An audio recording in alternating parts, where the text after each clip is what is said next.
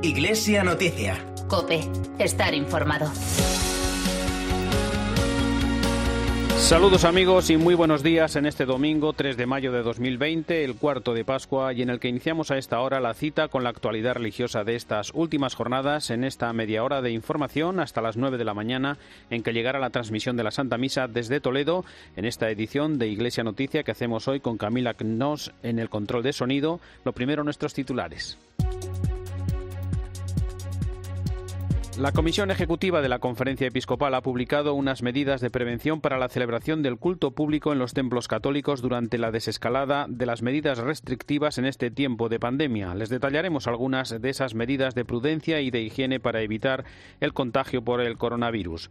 Además, con el lema Jesús vive y te quiere vivo, hoy se celebra la Jornada Mundial de Oración por las Vocaciones y la Jornada de Vocaciones Nativas. Mientras tanto, con motivo del primero de mayo, la iniciativa Iglesia por el Trabajo Decente reclama un ingreso mínimo vital y medidas sociales urgentes para los trabajadores más vulnerables. Estas y otras noticias las contamos hasta las 9 en el informativo de este domingo. Faustino Catalina. Iglesia Noticia. Cope, estar informado. Y comenzamos este informativo en este domingo con las noticias sobre la salida del confinamiento de estas últimas semanas en estado de alarma y que afectan también a las actividades, la liturgia y la pastoral, así como a la acción caritativa de la Iglesia y de los fieles. En una nota publicada tras su última reunión, la Comisión Ejecutiva de la Conferencia Episcopal, tras recordar el dolor y sufrimiento por el fallecimiento de tantos ciudadanos, confía en la recuperación de las actividades gracias a la generosa entrega de tantas personas de los distintos sectores y expresa además el deseo de celebrar en las próximas semanas exequias y celebraciones diocesanas por todos los fallecidos. Luis Argüello es el secretario general de la Conferencia Episcopal. La Iglesia no ha estado cerrada en este tiempo. Es verdad que los templos han acogido a un muy reducido número de fieles o a veces los propios sacerdotes han tenido que celebrar solos la Eucaristía. Por eso, progresivamente, en la medida que se vayan aplicando las diversas fases del llamado desconfinamiento, nos alegra poder recibir de nuevo en nuestros templos a parte del pueblo de Dios. Seguimos haciendo un llamamiento a la prudencia, porque si por una parte deseamos celebrar la Eucaristía como buenos católicos, también como buenos católicos y ciudadanos queremos evitar contagiar y ser contagiados. Monseñor Argüello recuerda también la importancia de la Eucaristía. Nos parece importante poder celebrar la Eucaristía, porque de la Eucaristía brota el amor tan necesario en este tiempo, la caridad que nosotros queremos encauzar a través de las acciones de Cáritas u otras instituciones de tantas organizaciones eclesiales que quieren ayudar a quienes se ven afectados de una manera especial por la crisis económica y social provocada por esta pandemia. También de la Eucaristía brota la esperanza, que es tan importante ahora que experimentamos la fragilidad y tantas veces el miedo a la muerte. Y hacen también los obispos un llamamiento a un gran pacto de todos los sectores sociales para salir de la crisis. Hacemos un llamamiento a los partidos políticos, a empresarios, a sindicatos, a tantas y tantas organizaciones y a los ciudadanos en general a aliarnos, a hacer una verdadera alianza, un pacto, una colaboración para reconstruir el tejido económico, social y el sentido mismo de nuestra existencia en el próximo futuro. Unidos al Papa Francisco, queremos impulsar un plan para resucitar. La Comisión Ejecutiva ha elaborado unas pautas organizativas, higiénicas y sanitarias para evitar los contagios. Se mantiene la dispensa del precepto dominical hasta la fase 1 de, de desescalada, en la que podrán asistir fieles hasta un tercio del aforo de las iglesias, ampliable hasta un 50% cuando se entre ya en la fase 2. Además, se recomienda que las pilas de agua bendita continúen vacías, el uso de mascarillas, también que las puertas de los templos estén abiertas para no tener que tocar manillas o pomos. Y para evitar la masificación se recomienda aumentar en lo posible el número de celebraciones dominicales. Por otra parte, se pide también organizar la distribución de los fieles a la entrada y salida y también en el propio templo para respetar la distancia de seguridad. Otras recomendaciones son evitar los coros parroquiales, poner el cestillo de la colecta a la salida, sustituir el saludo de la paz, distribuir la comunión en silencio, mantener las eh, medidas de higiene y ofrecer gel hidroalcohólico a la entrada y salida del templo. Por último, los obispos piden poner especial cuidado en las medidas de protección e higiene en los distintos momentos de celebración de los sacramentos. Las medidas se pondrán en marcha a partir del lunes 11 de mayo para una adaptación de las parroquias previa al domingo día 17.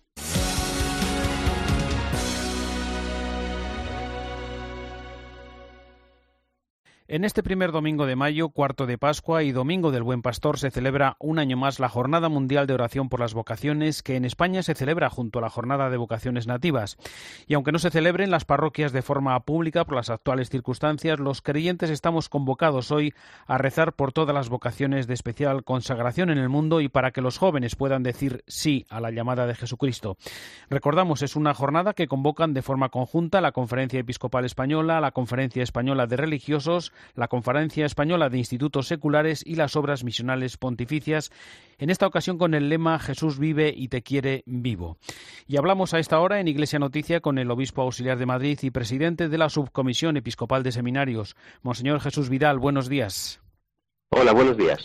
Bien, lo primero, ¿qué mensaje quiere transmitir el, lema elegido para esta ocasión? Jesús vive y te quiere vivo pues lo que quiere transmitir el mensaje es, bastante directo y bastante claro. Yo creo que pues, pues es un mensaje que está sacado del documento que sacó el Papa de la exhortación posinodal después del sínodo de los jóvenes y lo que quiere transmitir es que quien llama es Jesucristo, que tiene pues la, vida de Dios y que la quiere transmitir a cada uno de nosotros y lo hace a través de la vocación.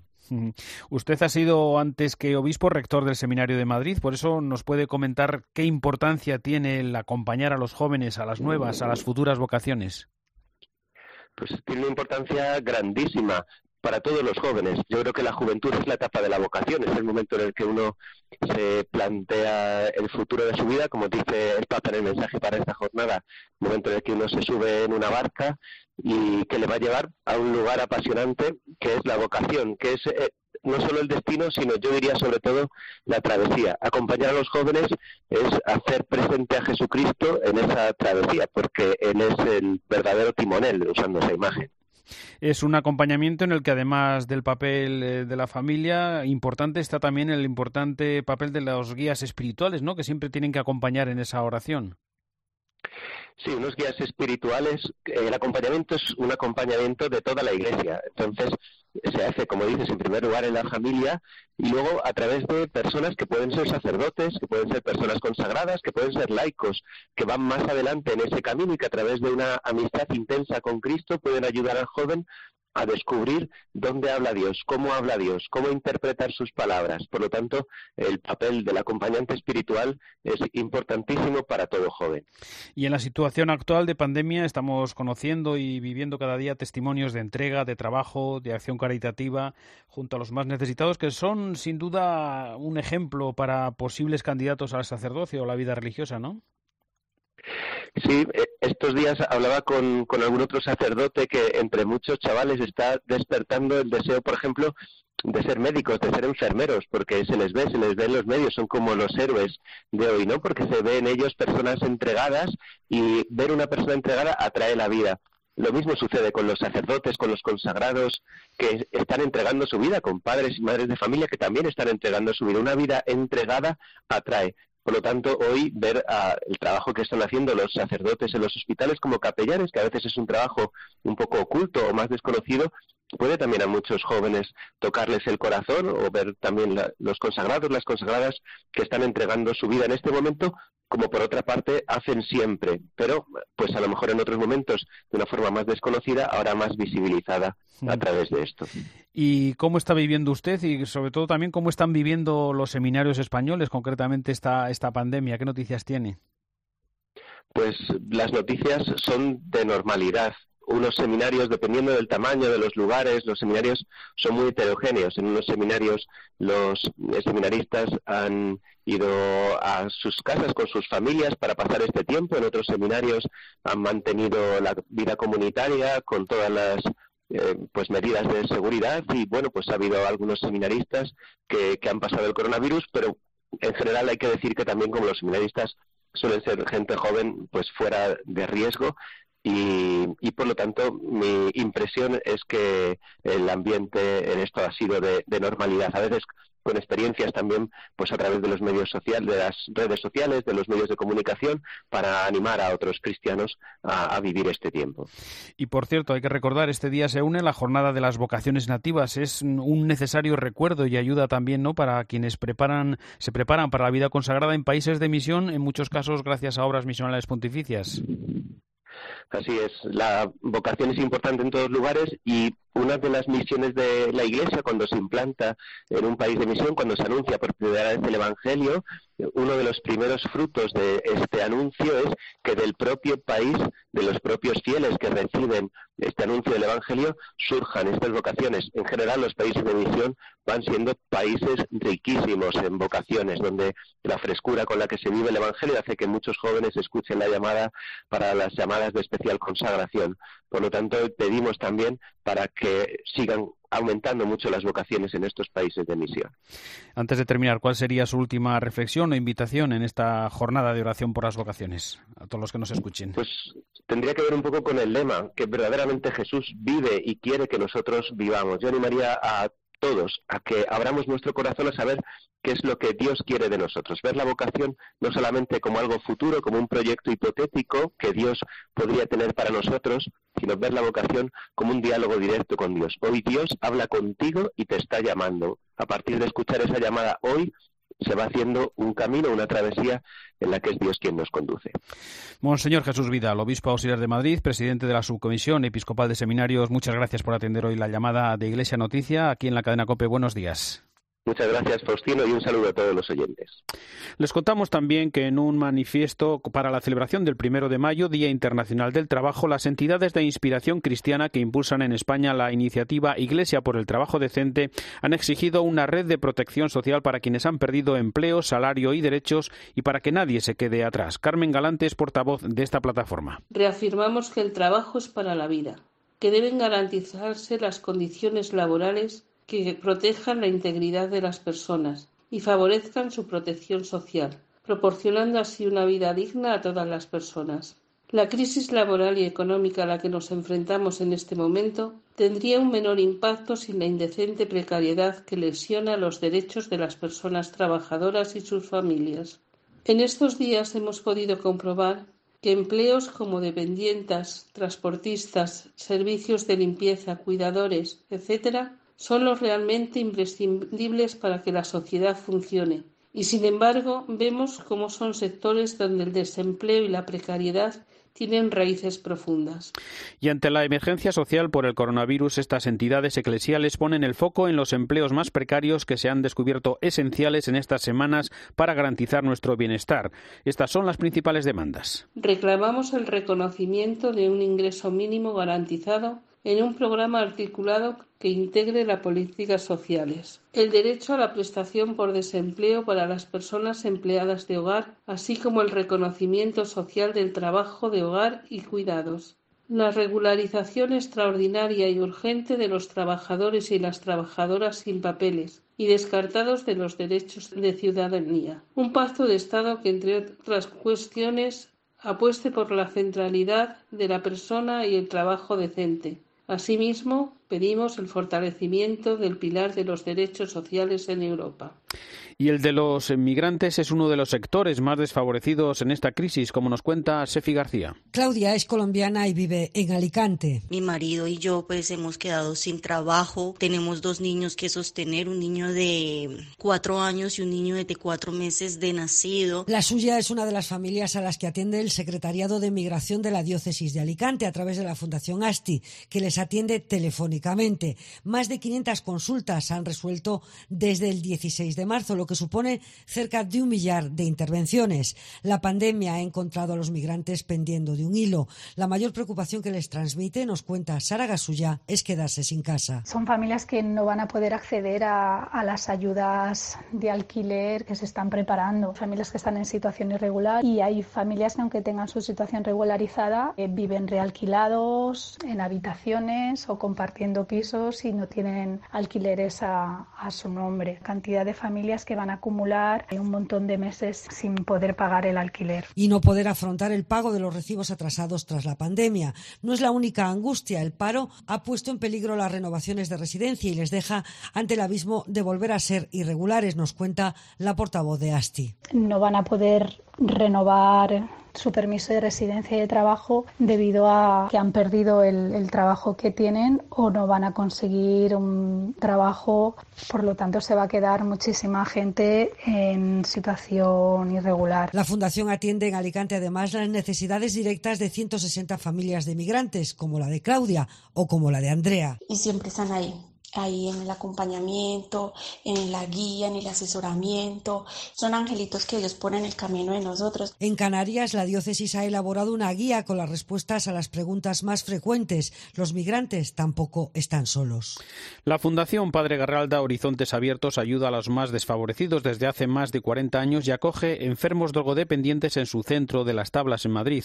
Nos lo cuenta nuestra compañera de Cope Madrid, Toñi López. Buenos días. Buenos días. En la Fundación Padre Garralda atienden cada día sobre todo a enfermos drogodependientes, muchos de ellos con graves patologías asociadas a personas sin hogar o a enfermos terminales. Por eso, cuando se decretó el estado de alarma y debido al perfil de riesgo de sus pacientes, tomaron una rápida decisión. Lo ha contado a COPE Celia Ordóñez, directora de la Fundación. Se cerró el centro, había enfermos que están recuperándose y que salían a trabajar porque muchos de ellos están en condiciones de, de uh -huh. poder eh, desempeñar un trabajo. Se les impidió salir, lógicamente, y digamos que los profesionales que entraban allí allí pues unas medidas de higiene y de entrar en el centro pues obviamente habiendo pasado un montón de cuestionarios de salud, equipos de protección individual. Su mayor preocupación fue desde el principio el centro de las tablas, el de más riesgo dado el perfil de los pacientes y las condiciones de convivencia entre pacientes y personal. Donde viven casi 100 enfermos, compartiendo dormitorios, eh, cuartos de baño, salas comunes y además diariamente están atendidos las 24 horas del día por profesionales. Entran casi entre 60 y 80 profesionales en el centro en turnos de 24 horas, ¿no? Hay enfermos, personas pues, inmunodeprimidas, con enfermedades cardiorrespiratorias, ¿no? Muchos, muchos de ellos tienen, pues están con oxígeno, obviamente debido al tratamiento que, que reciben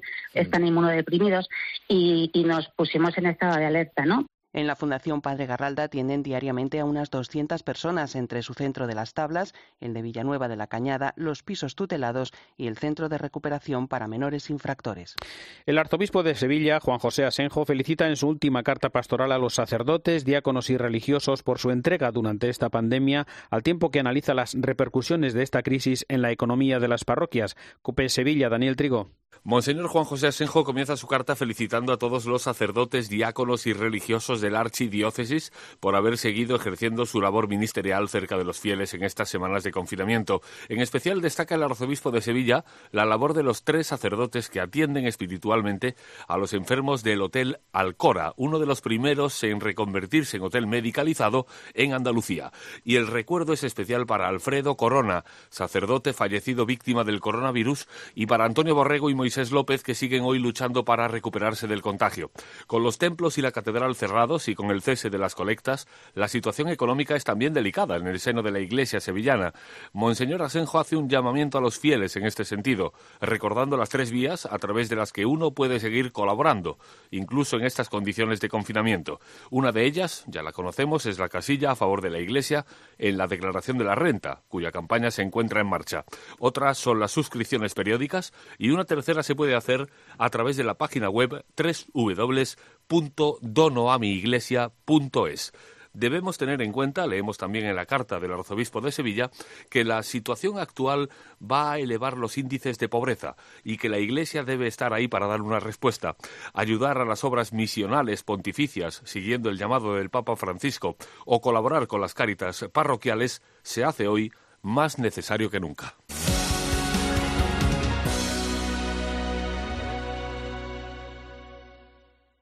Echamos de menos los paseos, pero mientras vuelven, en la iglesia avanzamos para no dejar a nadie atrás. Por eso hemos donado respiradores y acompañamos a los enfermos en los hospitales. Con esperanza y trabajo, caminaremos libremente de nuevo. Somos Iglesia 24-7. Rezamos por ti, rezamos por todos. En UMAS llevamos 35 años asegurando instituciones religiosas y entidades de labor social. La especialización es uno de nuestros mejores valores. Queremos escucharle y formar parte de su proyecto. UMAS, su mutua de seguros. Faustino Catalina. Iglesia Noticia. Cope. Estar informado. Y comenzamos ahora la actualidad internacional en el Vaticano, donde una semana más, con misas diarias del Papa Francisco en Santa Marta, en las que ha pedido y rezado por los afectados, sus familias y quienes trabajan en la erradicación del coronavirus y con un mensaje especial para quienes se ganan la vida vendiendo periódicos en la calle. Lo recordamos en conexión con Roma, con la corresponsal de la cadena COPE, Eva Fernández. Buenos días. Buenos días. Como ya es habitual desde el inicio de la pandemia, el Papa no ha dejado ni un solo día de dedicar sus misas matutinas celebradas sin fieles y en directo por los medios de comunicación a los afectados por la pandemia y a sus trágicos efectos. Esta semana, efectivamente, ha rezado de forma especial por todas las personas desconocidas que han tenido que ser enterradas en fosas comunes. Recemos hoy por los que han muerto por la pandemia, especialmente por esos muertos anónimos. Hemos visto las fotografías de las fosas comunes. Las víctimas del desempleo a causa de la pandemia y los artistas que también están sufriendo la falta de trabajo también han sido objeto de la oración del Papa, quien el día de la fiesta de Santa Catalina de Siena pidió su intercesión por la unidad de Europa. Quiero Santa Catarina proteja toda la Europa porque rimanga unida. Y ahora que muchos países han comenzado la vuelta a la vida normal, Francisco ha pedido prudencia y responsabilidad. En este tiempo en este tiempo en el que empezamos a tener disposiciones para salir de la cuarentena, pidamos al Señor que dé a su pueblo la gracia de la prudencia y la obediencia a las disposiciones para que la pandemia no vuelva. No.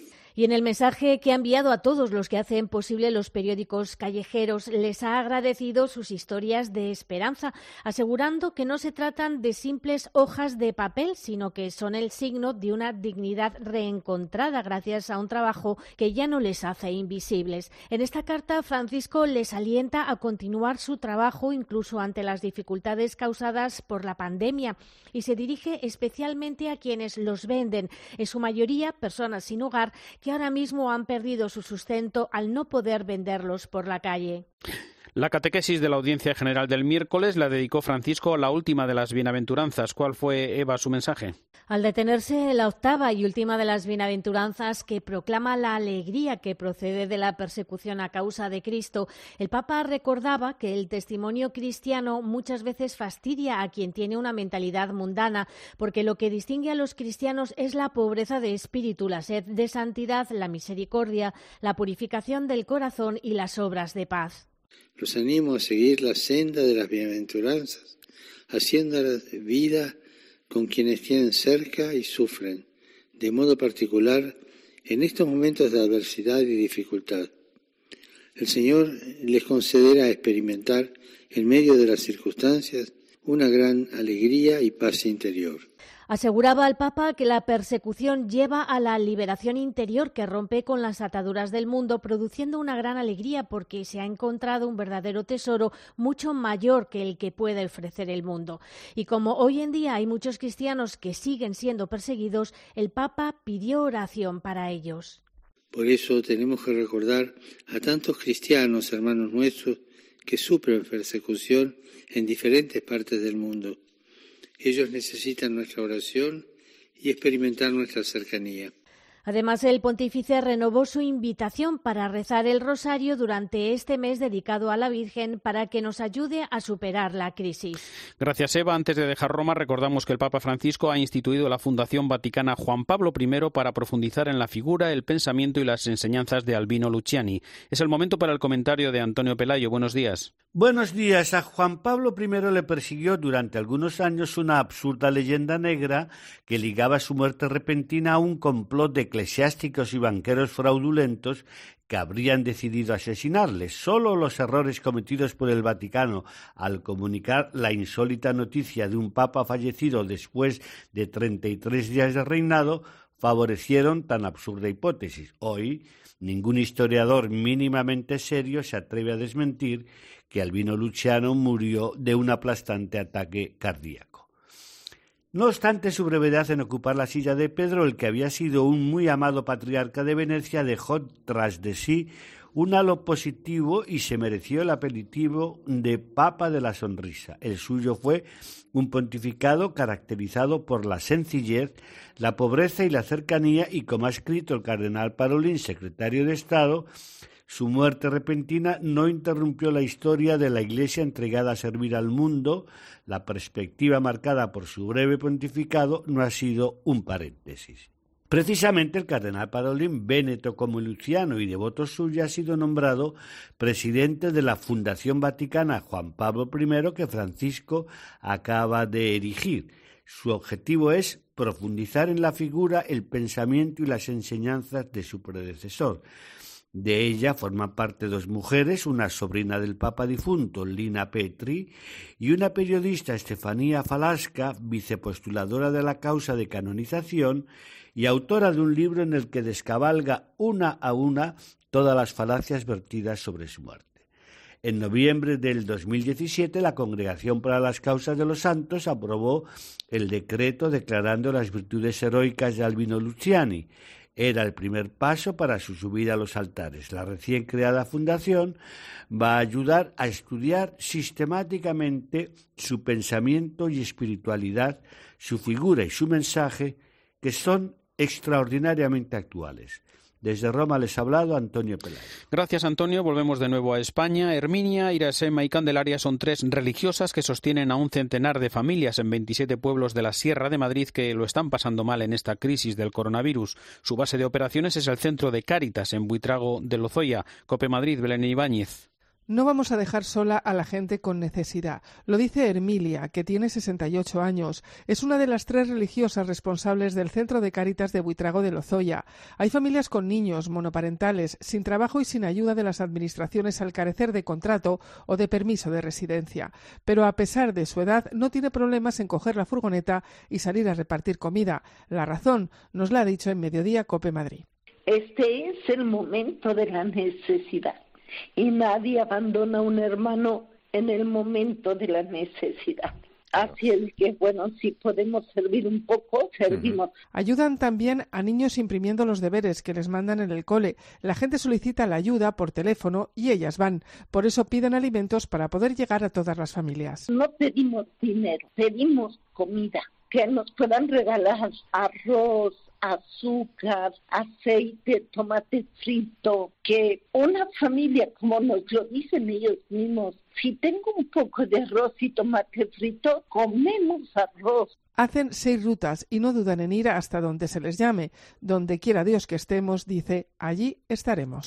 El antropólogo y presidente de la Asociación de Campaners de la Catedral de Valencia, Francesc Lloc, ha estudiado los campanarios de 95 catedrales de España, analizando las inscripciones en los bronces con mensajes claros ante las epidemias. Cope Valencia, Luis Agudo. Tras estudiar los campanarios de las 95 catedrales de España, el antropólogo valenciano Francesc Llop, presidente del gremio de campaners de la Catedral Valenciana, ha destacado a propósito de la actual pandemia del coronavirus cómo a lo largo de la historia las campanas han tenido entre sus fines los de invocar la protección divina precisamente frente a estas calamidades. Y cita varios ejemplos. La campana Santa Cruz de la Catedral de Oviedo, fundida en 1539, donde se puede ver la inscripción Pestem Fugo, es decir, ahuyento la peste. O aquí en la Catedral de Valencia, la campana Barbera de 1681, en la que se puede leer una frase más genérica, Satán Fugo, es decir, hago a Satán. Y la campana suena así.